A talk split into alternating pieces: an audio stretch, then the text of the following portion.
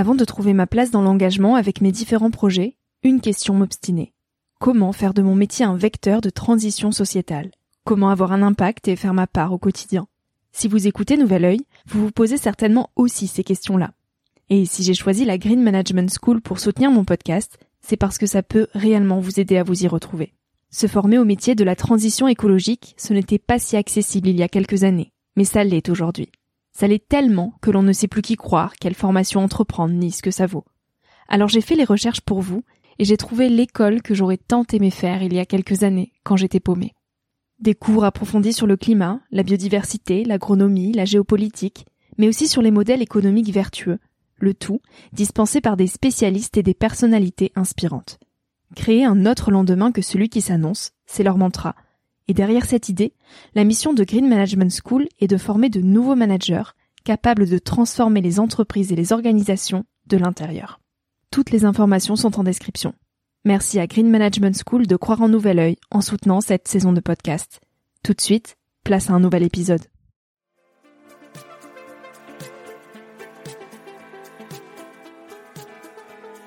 Bienvenue sur Nouvel Oeil, le podcast pour ma génération, les millennials.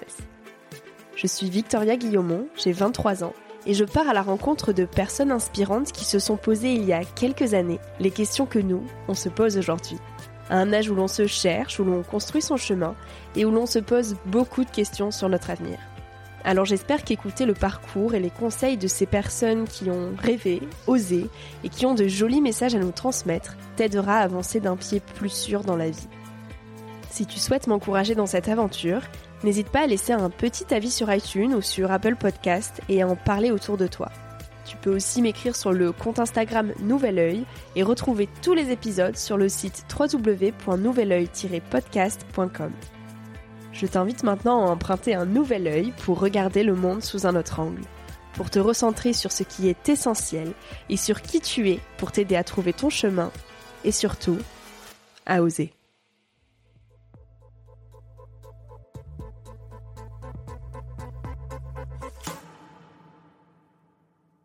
Avoir le courage de dire aux gens j'aime ça, je suis profondément amoureux de ça, mais je sais pas pourquoi et j'ai pas besoin de le justifier. Dans notre société, je trouve ça demande du courage. D'assumer ce côté de non, je, je sais pas si ça, ça va, je vais gagner ma vie avec, je sais pas si, mais j'aime faire ça. On parle du monde de demain et d'après, de celui d'avant et d'hier, en comparant ce qui a été et ce qui est, ce qui devient en regrettant ou en procrastinant. On ne sait plus bien sur quel pied danser, ça bouge et on le sent. Partout, à tous les niveaux. Des changements de paradigme, des prises de conscience, une quête de sens généralisée, des envies de vivre mieux, avec moins, en harmonie avec notre écosystème. Le changement de société que l'on est en train de vivre est en réalité très profond et complexe. Il remet en question des années de modèles que l'on croyait bien ancrés dans le marbre et concerne tout le monde, à tous les niveaux. Ferdinand Richter est de celles et ceux qui décryptent, dessinent et réinventent ces modèles. Il déconstruit pour créer, en conscience, en alignement et dans le respect. Alors c'est un long processus qu'il nous livre aujourd'hui, celui qui vise à trouver sa place dans un monde en perpétuelle évolution. Cet épisode est passionnant, criant de vérité, et vous n'en repartirez pas indifférent, c'est promis. Et surtout, je vous souhaite de tomber amoureux. Celles et ceux qui iront jusqu'au bout de cet épisode comprendront. Merci d'être là. En plus, j'ai une voix de crooner avec mon, mon rhume là. Arrête, je vais mettre ça après. Salut Ferdinand. Bonjour. je suis avec Ferdinand Richter que vous connaissez déjà parce qu'on a enregistré un épisode il y a un an à peu près, un peu plus d'un an déjà, qu'on avait fait à distance et là, j'ai la chance d'enfin te rencontrer. J'ai la chance de tenir le micro jaune dans la main, enfin. Le fameux micro jaune. Parce que j'ai interviewé juste avant ta femme, ouais. Et donc on s'est dit, bah, tiens, pour la première fois, on va faire un épisode 2. 2, ouais. Pour voir ce que tu es devenu. Euh... ça va lancer une série avec tous tes... T'imagines ouais, ça ouais. Je vais aller re recontacter tous mes invités. Ouais. L'année passée. Et euh, bah surtout toi, il s'est passé euh, beaucoup de, il y a eu beaucoup de changements ouais. en un an. Tu ouais. vas nous en parler, mais tu as quitté Ecosia. Ouais. Et tu viens de publier euh, ton livre Réinventer le masculin que j'ai dévoré. et euh, qui aborde plein de sujets que j'aimerais qu'on bah, qu'on aborde aujourd'hui ensemble, que tu nous Mhm. en parles un petit peu. Alors il y en a peut-être qui sont arrivés dans l'année, qui n'ont pas écouté euh, notre épisode, qui ne savent pas qui tu es. Mhm. Donc est-ce que tu peux en quelques mots décrire euh, ta personnalité, Ferdinand Elle est complexe. Je suis euh, un scorpion avec une pensée en arborescence, euh, euh, hypersensible. euh, voilà, donc ça peut partir dans plein de, plein de directions, dans les profondeurs, dans les hauteurs. Mais euh, ouais, si je dois me présenter comme ça, c'est vrai que ces dernières années, j'étais donc responsable France d'Ecosia et on va dire j'ai mis concrétisé mon engagement pour l'écologie, tout ça mais j'en parle beaucoup dans le livre, c'est pas vu, ça n'a pas toujours été là. Euh, donc moi je viens du sport de haut niveau, de, de formation, je suis psychologue. Je me suis cherché aussi pas mal. J'avais fait des études d'ingénieur avant, donc c'est c'est tout un cheminement en fait qui m'a amené à, à reprendre contact à ma sensibilité, me faire confiance, euh, essayer de pas trop euh, écouter ce que je devrais être, mais plus qui j'ai envie d'être et aussi euh, accepter que de temps en temps euh, j'en sais rien et, euh, et que à chaque on va dire expérience aventure que je vis je redécouvre à nouveau une partie de moi-même comme c'est le cas actuellement avec la paternité où où je prends conscience que je, je sais plus qui je suis en fait. C'est-à-dire je je suis devenu papa mais qu'est-ce que ça veut dire pour moi? C'est je dois le réinventer à nouveau. Euh, et c'est une des raisons aussi pourquoi je sentis que je devais arrêter Ecosia parce qu'il y avait un chapitre qui clairement se se terminer.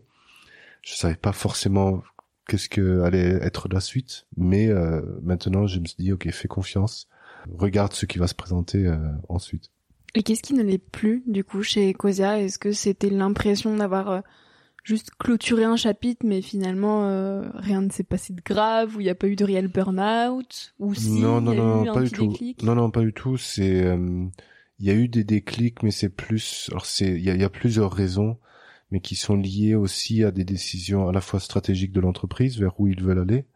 et aussi tout simplement au rôle que j'y avais qui a bougé pendant que j'étais pas là. Donc moi j'ai pris un an de congé paternité et ça c'est extraordinaire déjà que l'entreprise le soutienne. Mais clairement, en fait, quand une entreprise grandit, le risque c'est qu'il y a moins de créativité. C'est-à-dire que au départ, une start-up, c'est souvent, ben, on se débrouille comme on peut, on est, il faut être créatif parce que t'as pas forcément soit les compétences, soit les moyens pour faire tout ce que tu veux. Donc tu, tu bricoles un petit peu, tu essayes, tu expérimentes, tu vois ce qui marche et tu l'améliores. Et moi, ça c'est quelque chose que j'adore. Ce côté euh, low tech presque, tu vois, tu, tu recycles des choses pour bricoler des trucs et, c'est génial. Et euh, quand une entreprise grandit, le grand risque, c'est que on met de plus en plus de processus. On a peur de perdre ce qu'on a déjà gagné. Euh, on structure, on organise, on, on fige en fait. Et ça, moi, je l'ai vécu en étant coach pour des grands groupes. Ça veut dire, j'ai vu ce que c'était une entreprise figée. Et moi, c'est dans ma personnalité, ça m'étouffe en fait. Je respire plus. J'ai l'impression de, de m'ennuyer au quotidien parce que je fais que reproduire ce que je sais déjà. Et euh, je, je, je m'autorise plus à explorer ce que la vie me propose. Et moi, ce reproduire-là, ça va à l'encontre de la vie elle-même qui, elle, est tout le temps en train de se réinventer. Ecosia, qui a grandi, euh, allait un petit peu vers ça. Euh, et moi, euh, le métier aurait changé, aurait été beaucoup moins libre. Et là, on s'est juste dit, ok, moi, avec le profil que j'ai, euh, ça colle plus. Il y a d'autres personnes qui peuvent mieux faire ce que ce que vous vous attendez. Et je vais du coup mettre euh, ce que je sais faire et ma passion au service d'autres acteurs. Dans ton livre, Réinventer le masculin, tu fais le parallèle entre, justement, on en parlait tout à l'heure, mais quand on lit le titre, on a l'impression qu'on va nous parler de masculinité, de féminité. Et en fait, euh, Ouais. pas du tout. Tu fais le parallèle entre cette urgence écologique, Hmm. entre nos modes de société actuels, Mm. et entre cet ego parfois qui prend beaucoup de place chez l'homme. Euh, quel est le message principal que tu as voulu euh, partager au monde en écrivant ce livre? Je crois qu'il y en a beaucoup. Euh, je sais pas si je, je peux dire qu'il y a un message. Justement, s'il y avait un message, j'aurais pas écrit un livre. J'aurais euh, fait des posts où je, je dis voilà le message. Hmm. Euh, et j'ai, je me suis beaucoup posé la question est-ce qu'il y a, est-ce que ça vaut le coup d'écrire un livre? Mais c'est parce qu'il y avait plusieurs messages. Euh, peut-être quelque chose, c'est plus une invitation, c'est justement de prendre conscience que le changement qu'on est en train de vivre est très profond et très complexe. touche beaucoup beaucoup d'aspects de notre vie euh, et notamment notre euh, comment on se définit. Voilà.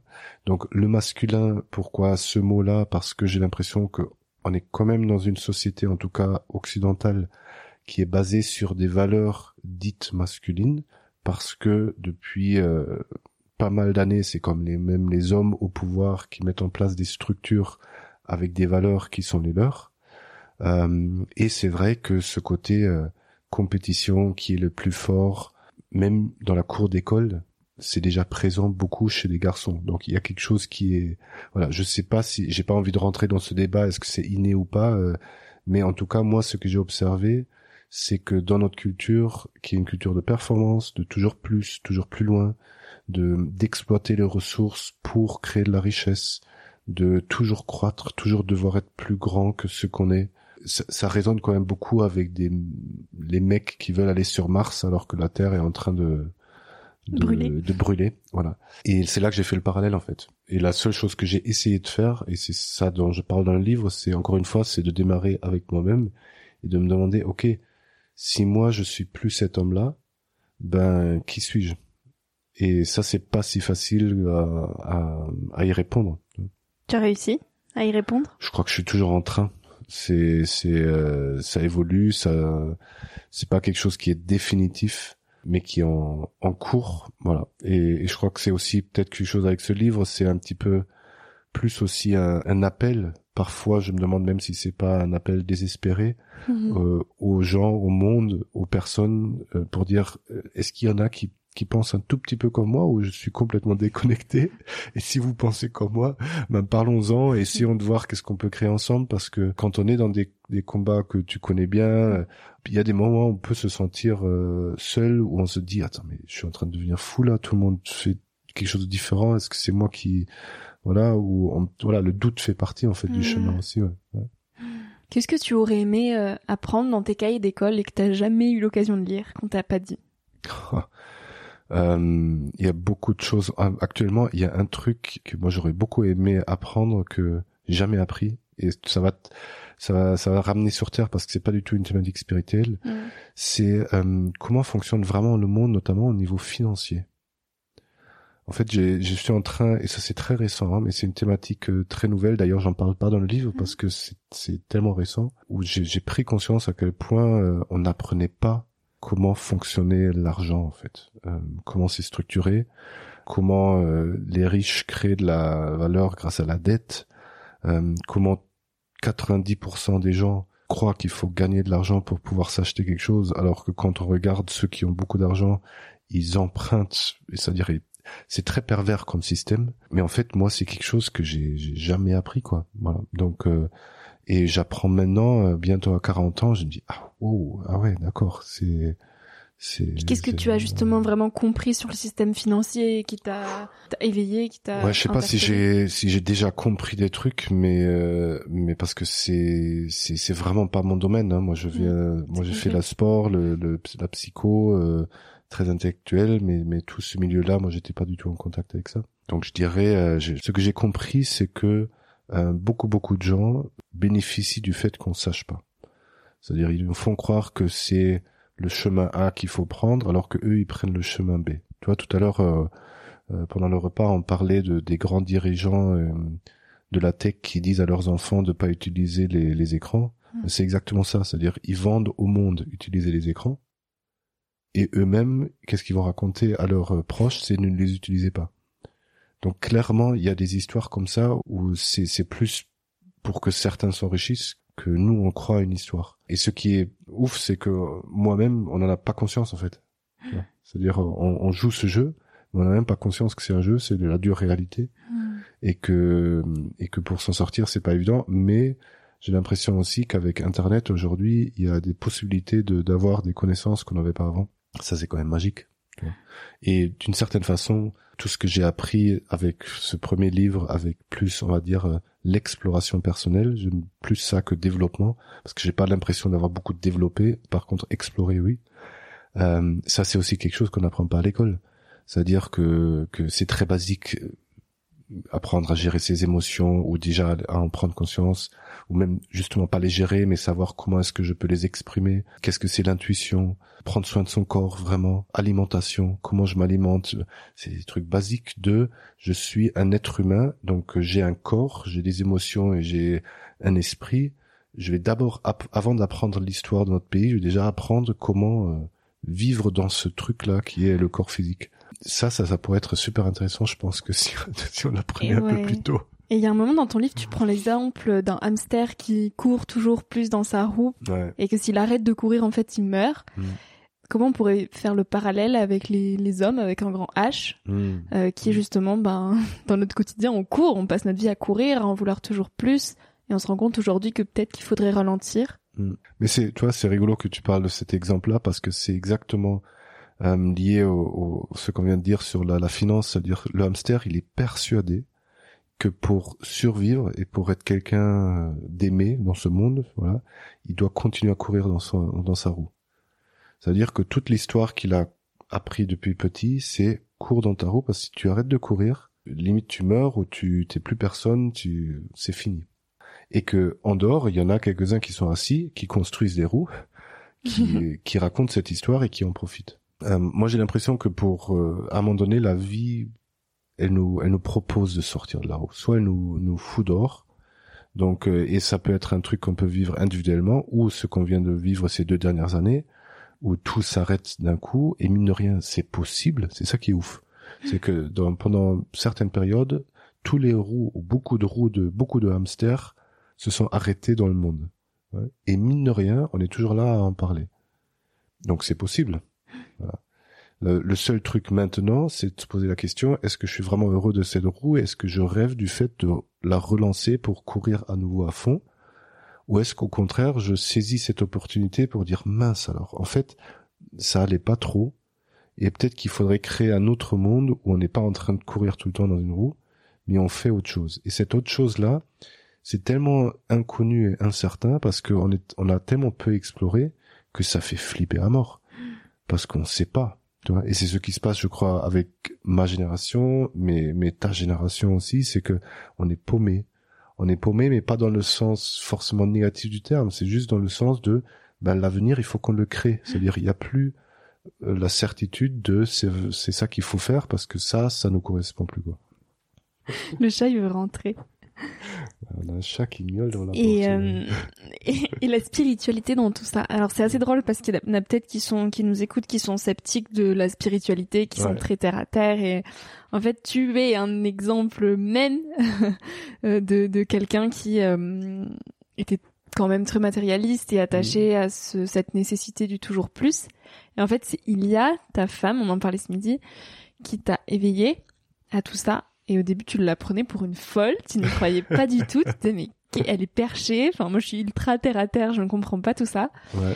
Et à partir de quel moment justement tu t'es rendu compte que oui, la spiritualité ça pouvait réellement changer une vie? Et À quel moment tu t'es reconnu en tout ça en fait finalement? Ouais, c'est ben, encore une fois, je crois que c'est un chemin, ça veut dire c'est pas un jour j'y crois, un autre jour j'y crois plus ou l'inverse, tu vois, c'est c'est quelque chose qui vient avec le temps. C'est une fois il y a eu vraiment le déclic moi avec les blessures que j'ai au rugby avec cette notion et si c'était pas un hasard?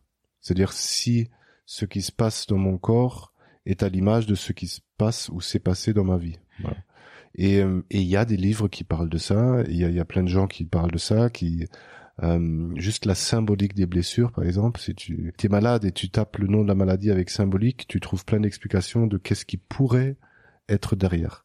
Et c'est juste de voir que, ok, il y a une réalité physique, je suis, je sais pas, je me suis foulé euh, une cheville. Et il y a une réalité émotionnelle, il y a une réalité euh, spirituelle, si tu veux.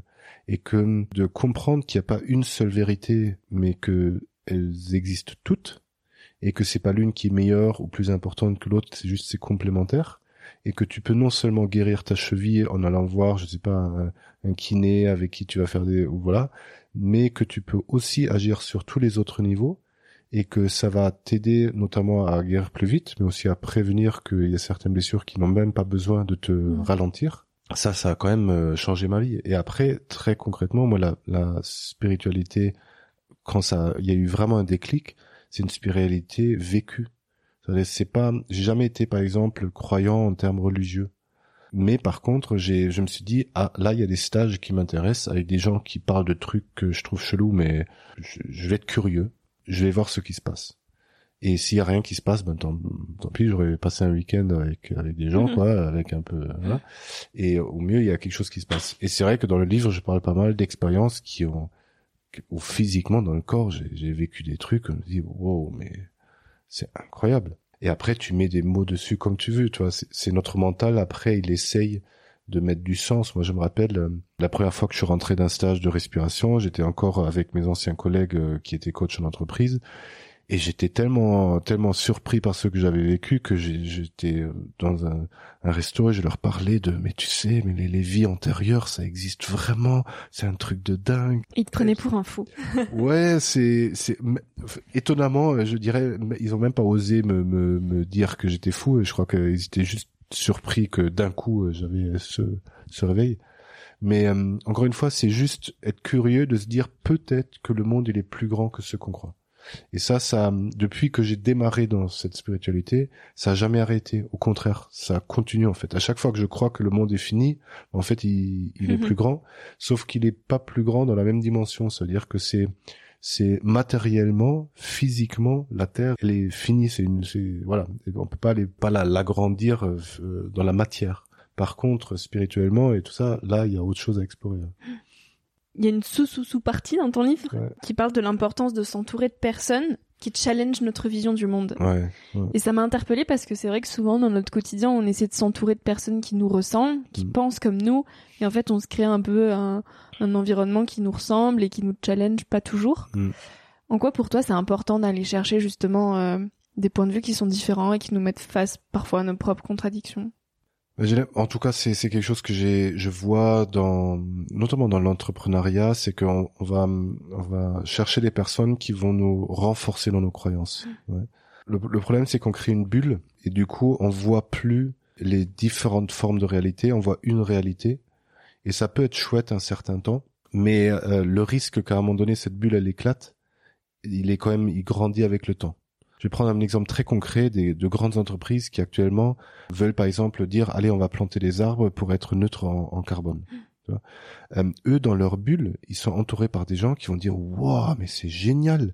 Donc on pourra continuer à prendre l'avion tant qu'on plante des arbres, on est neutre en carbone, mais on est on est ouf, on est des leaders dans le monde.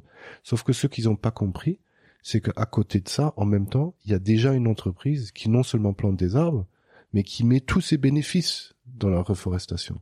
C'est-à-dire que comparé à cette entreprise-là, ils, ont 20 ans de retard. Hmm. Et au lieu de demander à des, euh, des experts ou même à des, des, activistes écolos de challenger leur stratégie de, de, de développement en disant on n'y connaît rien, on est dans notre bulle, on a besoin de gens qui nous disent clairement qu'on est à côté de la plaque, ils vont inviter des gens qui vont faire un petit peu un discours pour éveiller les consciences, pour les rassurer dans leur truc, ça marche pas. Et le problème, c'est qu'à long terme, ils se tirent eux-mêmes dans le dans le pied. Et ça, c'est juste quelque chose que j'ai vu et c'est pas agréable, c'est pas confortable, mais en fait, ça crée une forme de résilience, de se dire, ok, j'ai j'ai un autre point de vue. Est-ce que je suis d'accord? Peut-être pas, peut-être oui sur certains points. On, reste un peu ouvert et on se dit, ok, j'ai peut-être pas toute la vérité. Tu traites un, un chapitre qui s'appelle euh, renouer les liens authentiques. Mhm. Est-ce que tu as le sentiment qu'on a perdu ces liens qui sont si précieux entre humains? J'ai l'impression que de plus en plus, si hum, on les a perdus, ou bien, encore une fois, et ça, ça revient dans, dans ce que je parle dans le livre, on les exploite en fait. C'est-à-dire, il y a tellement de liens qui sont naturellement, l'être humain est en lien et, crée des liens, et c'est quelque chose d'assez inné, c'est surprenant, tu vois. Quand je regarde ma fille, elle, a, elle on lui a pas appris, elle a pas besoin. Toi, elle te connaît pas aujourd'hui. La première chose qu'elle fait, c'est qu'elle te regarde, elle fait de sourire, un clin d'œil, elle crée du lien avant même qu'on ait pu lui apprendre. Donc c'est quelque chose d'inné. Par contre, qu'est-ce que nous on fait? On va on va hum, exploiter ces liens. Avec l'âge, j'ai l'impression qu'on va s'interdire d'être directement en lien de façon authentique avec les autres. C'est-à-dire on va avoir peur. Est-ce qu'il va me juger? Est-ce qu'il va m'utiliser? Hum, Qu'est-ce qu'il va penser de moi ou elle? Et ça va ça va très loin. Hein. Un exemple par exemple de la Poste. La Poste où qui ont développé un service où maintenant tu payes les facteurs pour passer du temps avec avec tes grands-parents ou pour vérifier qu'ils sont, qu'ils respirent encore, quoi. Tu vois Avant, moi je l'ai connu ici dans le sud de la France, avant le facteur il le faisait gratuitement. Il le faisait pas parce que quelqu'un le payait pour le faire. Il le faisait parce que il avait le temps de passer dix minutes à prendre un café pendant qu'il délivrait le courrier. Il parlait un petit peu avec les personnes, il demandait comment ça va. Et ah oui, est-ce que vous pouvez pas amener cette lettre au voisin? Ben bien sûr, je la prends. Ça c'est du lien authentique. Qu'est-ce qu'on en a fait? On l'a commercialisé, c'est-à-dire la poste gagne de l'argent en, en disant ben maintenant on va développer ça. Et ça je trouve ça triste. C'est-à-dire, euh, il y a certaines choses, on n'a pas besoin de mettre euh, de l'argent dessus, un coup dessus. Et on le voit avec les réseaux sociaux. Au départ, les réseaux sociaux, c'est j'ai envie de partager quelque chose avec les gens, j'ai envie de, de, partager une passion ou de, de, raconter une histoire ou de des photos ou, ou même me montrer au monde, pourquoi pas, euh, voilà. Euh, et malheureusement, la stratégie de Facebook, c'est gagner plein d'argent. Donc, au fur et à mesure qu'ils rachètent les, les réseaux sociaux, ils sont en train de détruire tout ça en commercialisant toutes les interactions. Et ça, ça fait qu'on le sent. C'est pour ça que les jeunes générations, d'après moi, elles, ils migrent mm. vers les nouveaux réseaux où c'est pas le cas, parce qu'on a besoin de ces liens authentiques. Qu'est-ce qui te donne de l'espoir aujourd'hui pour un monde meilleur demain? Ah, c'est ça dépend les jours. ouais, je suis pareil, ça fait yo-yo. Parfois, je me dis mais ça va être génial, et d'autres moments, je me dis mon Dieu, quel chaos. Non, ce qui me donne l'espoir, c'est c'est quand même la capacité de la nature à se régénérer, la résilience de la nature qui est incroyable. Et mine de rien, nous on en fait partie. Hein. C'est pas c'est pas de la nature et nous, c'est que tu prends une terre qui a été euh, mais massacrée, exploitée. Tu mets un peu d'eau, tu mets un peu de, de, de quelques graines et tout, et il y a des trucs qui repoussent. C'est quand même oufissime quand tu y penses. Hein. Mm. Et, et, nos corps, c'est pareil. Tout ce qu'on ingère en bouffe et que si tu, tu te reconnectes un peu à ça et que tu reviens dans une alimentation un peu plus saine, c'est incroyable comme le corps il se régénère. Et ça, c'est, ça nous dépasse tellement cette puissance-là, c'est-à-dire personne ne pourra le contrôler. Donc ça, ça, je trouve ça, c'est très très beau. Et euh, ce qui me rassure aussi, c'est que de plus en plus de personnes, notamment de jeunes personnes, beaucoup plus tôt remettre en question un système et s'autorise au-delà de le remettre en question d'agir. Ça, je trouve ça super. Tu vois. Avant, euh, toi-même moi, moi, j'ai, j'ai à la trentaine, veut dire un peu avant la trentaine, j'ai commencé à avoir ma crise et je dis voilà, et ça ne va plus. Mm. Voilà. Maintenant, c'est plus la trentaine. Maintenant, c'est voir à la vingtaine que que voir plus tôt. Euh, on le voit avec des Greta qui ont démarré très tôt, qui disent là, on veut plus. Et ça, c'est extraordinaire. Ça veut dire que qu'on on gagne énormément de temps et surtout, on a des personnes qui sont encore qui ont pas très brainwashé, on va dire. C'est-à-dire, ils sont encore euh, vraiment dans cette euh, ouais connectés à quelque chose de peut-être plus impulsif, plus naïf, mais qu'on a besoin pour créer l'avenir et pas reproduire encore et encore les, les mêmes choses. Est-ce qu'il faudrait développer une part d'innocence un peu aussi pour euh, construire le monde de demain? On a quelqu'un qui, euh, qui veut participer. elle est d'accord. qui se réveille de la sieste. c'est ma fille qui, qui dort euh, à côté. elle est contente, elle a fait son apparition dans le podcast. C'est ça. en fait, euh, moi je remarque que c'est très dur de, de vivre sans innocence. C'est-à-dire que c'est, lourd en fait quand tu, tu te confrontes tout le temps. L'avantage de l'innocence, c'est que tu fais des trucs où tout le monde va te dire mais c'est impossible. Et toi, parce que tu sais pas que c'est impossible, tu tu vas le faire, tu vois. Euh, et, et ça, c'est pour ça que ça, c'est c'est euh, à, à, cultiver presque, tu vois. Et on peut le cultiver euh, plus tard, mais euh, quitte à en profiter avec les, les jeunes, de se dire ben voilà, on y va, on sait pas ce que ça va, devenir, mais on tente quoi. C'est protéger un petit peu des choses qui poussent sans essayer de directement les mettre dans une forme ou, les euh, ça c'est extrêmement important quoi. C'est comme dans un jardin, naturellement les plantes, les graines qui tombent, elles vont s'adapter à l'écosystème en fonction de ce qu'est l'écosystème. Et je crois que c'est un petit peu pareil avec l'être humain, c'est-à-dire les jeunes qui arrivent maintenant, c'est plus les mêmes que ceux qui étaient sur Terre il y a 60 ans. Et donc euh, c'est juste être curieux de dire ok qu'est-ce que eux ils apportent, quelle vision ils ont, que qui est qui est forcément juste parce que ils sont là dans le présent. Et euh, et ça, euh, ouais, en tout cas, faudrait s'inspirer de ça d'après moi. Je vais te poser une question que j'ai posée à Ilia. Comme ça, vous pourrez comparer vos réponses, ça va être drôle. Qu'est-ce qu'être amoureux, ça apporte dans une vie? Et là, tu te dis, j'ai hâte d'écouter ce qu'il y a. Grave. Ouais, c'est assez simple, ça donne, ça donne euh, du sens à ta vie. Euh, c'est peut-être un des plus beaux conseils qu'on puisse donner euh, à tout le monde. Hein, c'est trouver quelque chose euh, dans lequel vous êtes amoureux et, et, et continuez et faites-le. Et ça peut être une personne, ça peut être un un projet, ça peut être une idée. euh. Moi, je, moi, je fonctionne comme ça en fait. Moi, je choisis mes projets.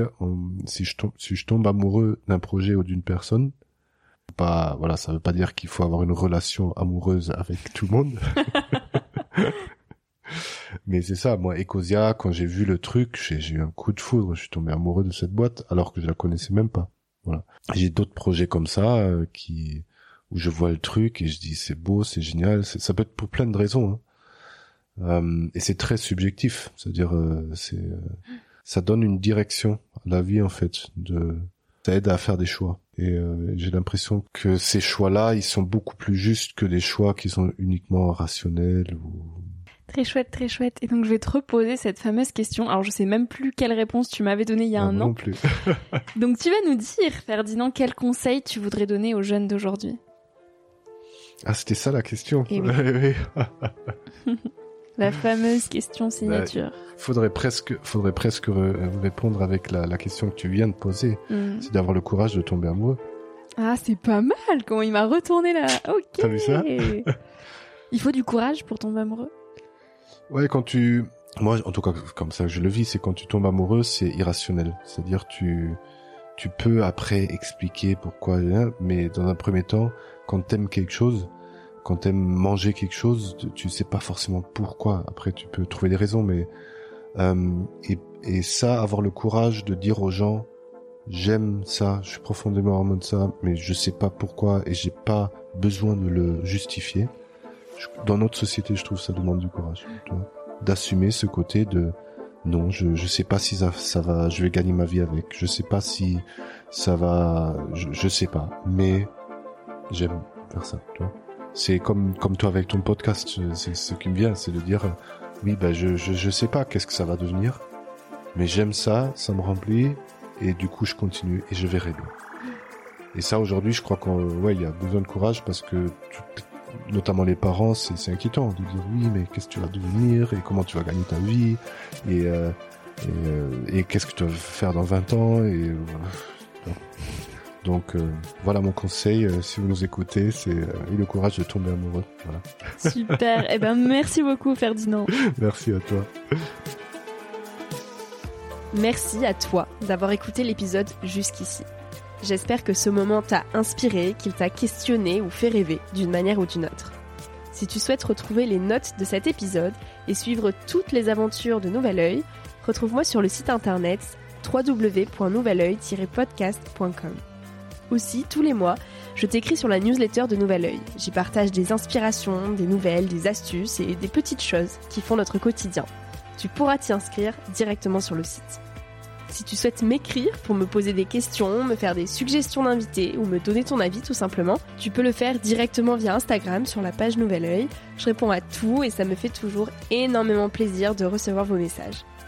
Aussi, toute dernière petite chose, si tu souhaites m'encourager dans cette merveilleuse aventure, la meilleure manière de m'aider, c'est tout simplement d'en parler autour de toi, de partager cet épisode s'il t'a plu et de me laisser un petit avis sur Apple Podcasts ou iTunes.